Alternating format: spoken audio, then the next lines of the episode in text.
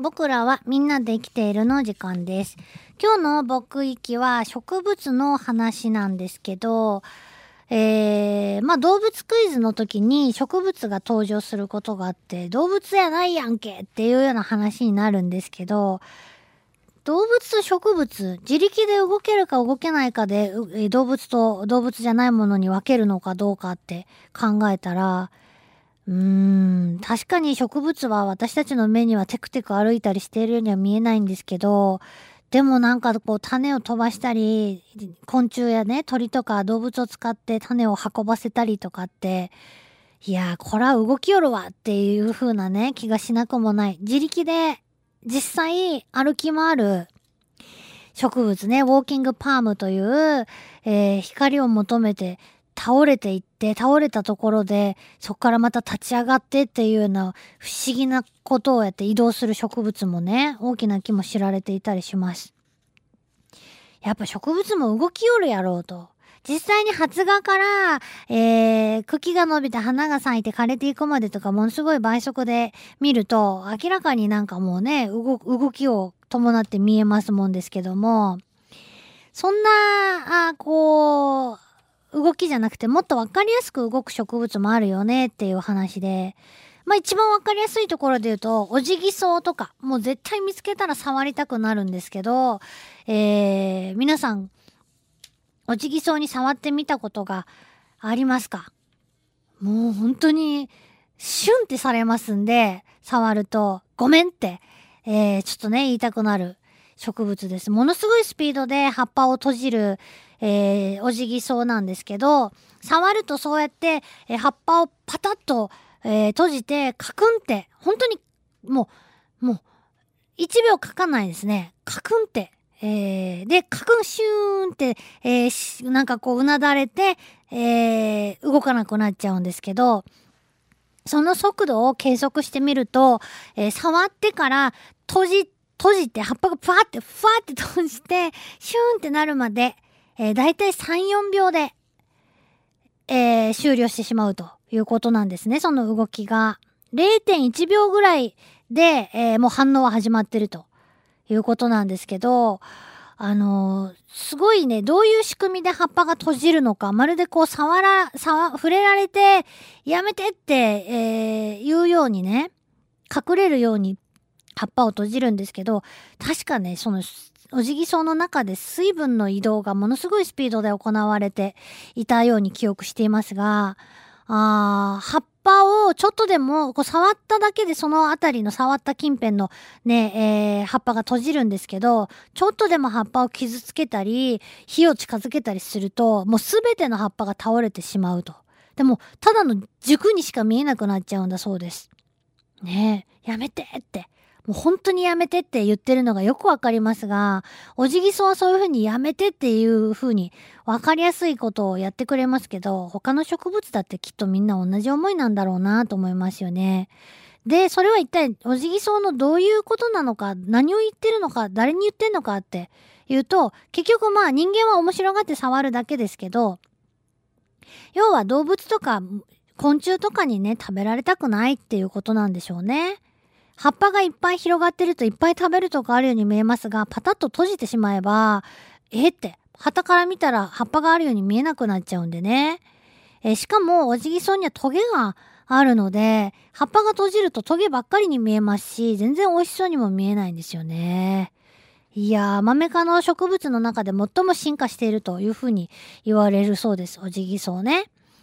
で、こんなおじぎそう、えー、こう一回閉じるとなかなか開かないんで、もう開かないっていうことは光合成にも差し支えがね、きっとあるでしょうから、できればおじぎそうとしても葉っぱは開いときたいんでしょうから、まああんまりね、あのー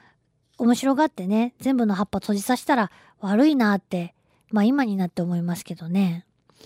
えーで、えーそんな風にすごい瞬間的に動く植物はよくわ、もう動きよるなっていうのがよくわかりますし、えーその他にはどんな植物が動いてるのがわかるかっていうと、あの、食虫植物でおなじみのハエトリソウですよね。ハエトリソウは、あ二枚貝みたいな形、葉っぱの先がその二枚貝みたいな開いた二枚貝みたいな感じで、その貝の縁を、えー、トゲがこう、ね、飾ってるような。で、そのトゲは、合体格子に、右と左合体格子についていて、えー、パタって閉じると、ちょうどその指を組み合わせて、私たちが手をく、あの、ね、手のひらを合わせて、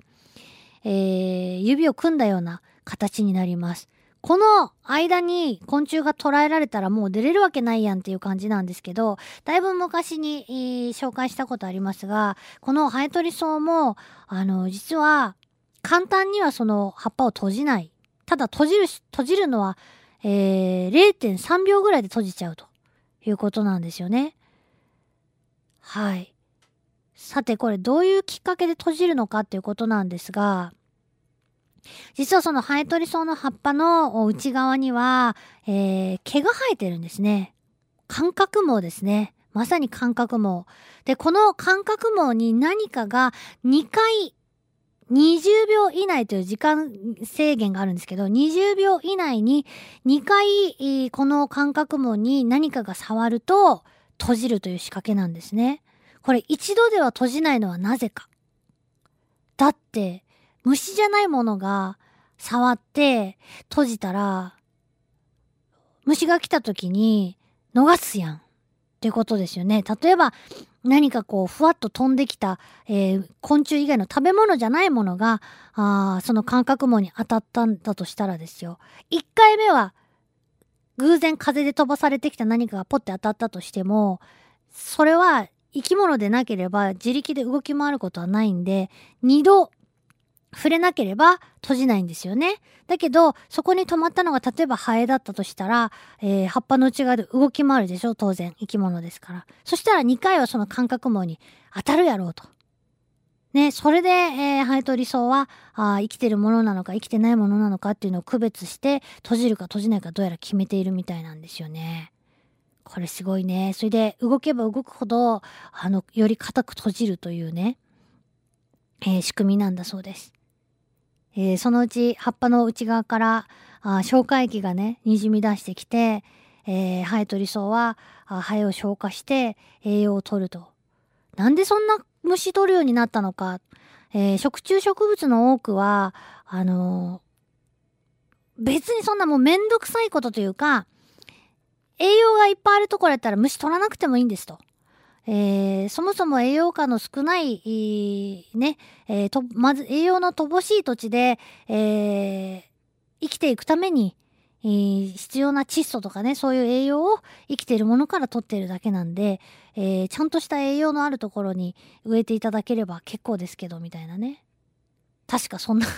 話だったと思いますけどもね。で、今日はそんな今まで紹介した話で終わるつもりはなく、新たにですね、驚くべき植物がいることに、えー、遭遇したんで、書物の中でね、もうびっくりしたんですよ。そしてまたなんか素敵な話なんですよね。これ素敵やんっていう話なんですけど、え中国の雲南省にある、えー、植物、えー、そこに住む少数民族のお嬢さんたちが、あ歌を歌い始めると、なんとですね、えー、動き始めると。てか、葉っぱがね、勝手に動き出すと。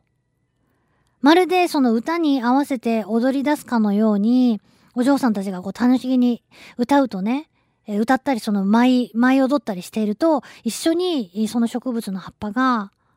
動き出すということなんですね。これは、えっ、ー、と、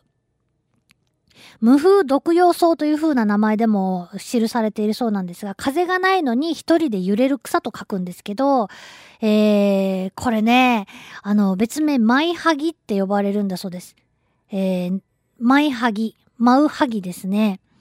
これね、あの、高さ1メートル程度。で、そんなに大きくならない木なんだそうですけど、えー、日本でもね、面白いっていうことで栽培され始めているということなんですが、あ葉っぱが回転するそうです。音に合わせて。えー、それはもう、あの、目で見て、はっきり動、回ってるっていうのがわかるスピードで、えー、回ると。動き回、あの、回転するということなんですね。えー、気温が高くなると、その回転速度がさらに上がるそうです。えー、おそらくその肉眼で見れるリズム運動、植物の中で唯一だろうと言われているそうです。で、女の子たちの歌だけじゃなくて、携帯電話の着信音とかにも反応して葉っぱが回転するということなんですけど、なんでっていう、その音が始まってから、えー、回り始めるまでに10秒ぐらいかかるそうなんですが、その間に、えー、ね何を聞いているんだろうと思うんですが、実際その謎はまだ解明されてないんだそうですけど、音は空気を振動させるものなので、それを、あの、マイハギは、あ受け取ってるんじゃないかっていうことね、一種の接触なんじゃないかっていうふうに考えられているそうです。これちょっと見たいやんって思うんですけど、どこかね、どこかで見れるところがあるかな？植物園とかにどこかありそうな気もするんですけどね。えー、本当に驚きました。音を聞く植物っていうことでよくそのね、えー、クラシックかけたり、えー、ハードロックよりクラシックの方がよく育つとかってよく言われたりしますけどもね。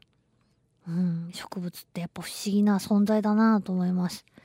えー、ちょっとね、驚いた話ご紹介してみましたけどいかがだったでしょうか？以上僕らみんなで生きているでした。LoveFM Podcast LoveFM のホームページではポッドキャストを配信中。スマートフォンやオーディオプレイヤーを使えばいつでもどこでも LoveFM が楽しめます。LoveFM.co.jp にアクセスしてくださいね。LoveFM Podcast